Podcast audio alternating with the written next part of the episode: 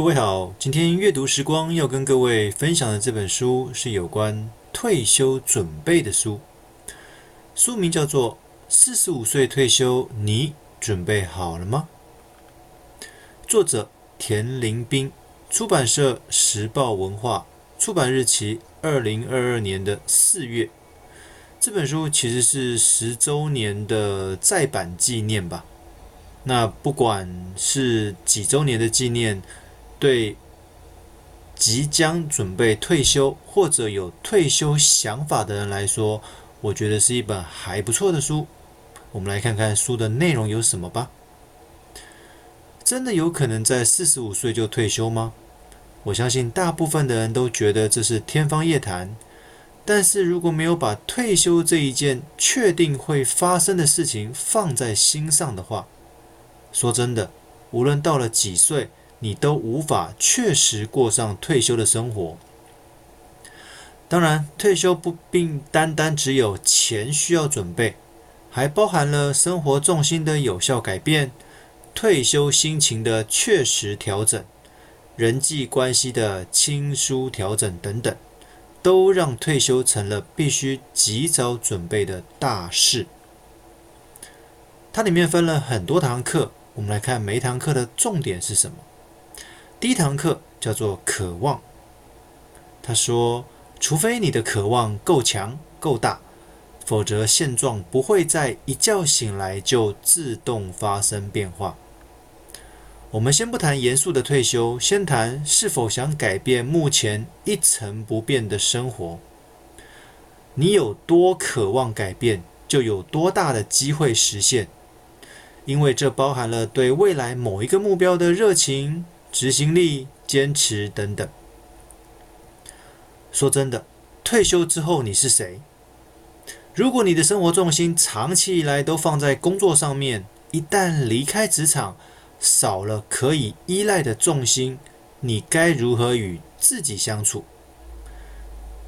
重点是你已经不是名片上面的那个人喽，你的名字前面少了职称，少了习以为常的工作压力，看似有着放下重担的轻盈，实际上却有如浮在踩不到地的水面上。所以你要追求一个目标，你的渴望的程度。关系到这个目标有没有机会达成。第二堂课，金钱观。书中提到，你是否愿意减少工作时间和收入，而这样的安排变成可能呢？退休需要钱，但这金额取决于退休后所想要的生活品质。巧的是，退休之后想要的生活品质，其实不过是现在的生活品质的延续罢了。换言之，如果你现在的生活开销不小，退休之后其实也省不到哪里去。所以，盼望着能有大笔的退休金，就同时意味着离开职场这件事情依旧遥遥无期，因为你必须持续工作，才能保有持续的收入。以及累积退休金的可能，当然了，这前提是你有认真在准备退休金。所以，钱的部分，退休之后该怎么使用这个钱，这个会连接到现在的此时此刻，你如何运用目前生活上的每一块钱。接着第三堂课。理财规划，他说：“理财不是赌博，输赢凭借的不是一翻两瞪眼的运气，而是一点也不刺激、不好玩的纪律和耐心。”作者建议三张表，可以让自己确实了解钱的流向，是被花掉了，还是被存下来了。哪三张表呢？分别是生活记账表。了解日常生活开销的项目，也借此对未来能够编列相关的预算。收入支出表，了解收入项目金额以及各支出占收入的比例是否合宜。资产负债表，了解资产及负债的项目及比例，其金额变化是否符合预期。不过，如果是退休的状态，或许会少了薪资收入，但当然了，你还是有可能有兼职收入等等，仅剩所谓的被动收入，这包含了社会福利，包含了个人的理财工具。或许负债的栏位数字理当应该清空才对，因为你要降低退休时的经济压力。但资产的栏位数字依旧稳健，在退休之后，你资产增长跟变现之间取得一个平衡点。作者说，投资不要听别人的，要听自己的。但是我觉得，在听自己之前，你要做到目标设定。唯有目标，才知道自己追求什么。你要做到了解工具，唯有了解，你才知道自己是否能够扛住风险。还要做到保持耐性及纪律，唯有耐性跟纪律，才知道枯燥的投资策略其实并不容易执行。作者也建议，务必要购买一间自住的房地产。一个可以令自己引以为傲并甘心付出努力的地方，因为有了清偿房贷的目标，会让自己更有自信，更加努力在工作上。或许我可以再多补充一点，就是上面的前提是购买一间符合目前个人财务现况的房子，还有足够的医疗和人寿保险。按实际需求补足缺口，你不用定得过高，但至少要能无后顾之忧，退休后不为医疗费用而烦恼。当然了，这一切如果能够及早规划，所付出的成本就越少。其实财富不见得能够创造快乐，但是快乐却能创造财富。第四堂课，自发性的简朴。如果平常的消费习惯不佳，该如何让退休后的生活能够做到简朴呢？退休后的一切不过仅是退休前生活模式的延续罢了。唯有透过简约的生活，降低生活的物欲，才有机会达成退休资金准备的可能。更重要的是，这一切的改变是出自于自愿，确实体会，其实你并不需要在意他人的眼光。你并不需要承受同才在物质上比较的压力，无论是现在的生活，亦或是退休后的生活，过活的其实一直都是自己，不用活在他人的指指点点。书中有一段话，我个人觉得写得很好。他说：“简，简单的简，简不是物质的匮乏，而是精神的自在。朴呢，简朴的朴。”朴不是生命的空虚，而是心灵的单纯。嗯，我觉得形容得很棒。第五堂课，阅读与旅行。透过阅读，可摒除时间跟空间的限制，让我们遨游在文字中，博览古今中外的大小事；而透过旅行，可以打破被局限的生活环境，让我们学习用眼、用心。来体会不同的生活环境，而阅读与旅行并非退休后才能做的事，或许都能当作是在培养一种新的嗜好习惯吧。视野一旦广了，想法也更多元。退休并非过去所想象的那样。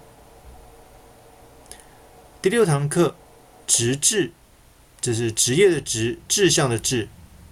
你找到退休后想做的事了吗？一个不需要收入也能让你废寝忘食，在过程中也能充满喜悦的兴趣。作者提到，这是所有退休该做的准备项目中最常被忽略，也最不知该如何准备的一项。而这一项被称为直至，一个让你愿意一辈子做下去的事情。有机会多听听自己的声音。找出自己内心的渴望，这并不容易，但是很重要。第七堂课：健康管理。退休后有两笔钱需要准备，分别是生活的钱跟生病的钱。对退休生活而言，一切的习惯源自于退休前的生活状态，退休后的一切不过是退休前的延续罢了。认真面对个人的财务管理，就成了一辈子的功课。而生病的钱，一部分可以转嫁给过去所规划的商业保险，另外一部分或许要透过自行准备才可完成。而我们该思考的是，如何才能降低生病的可能？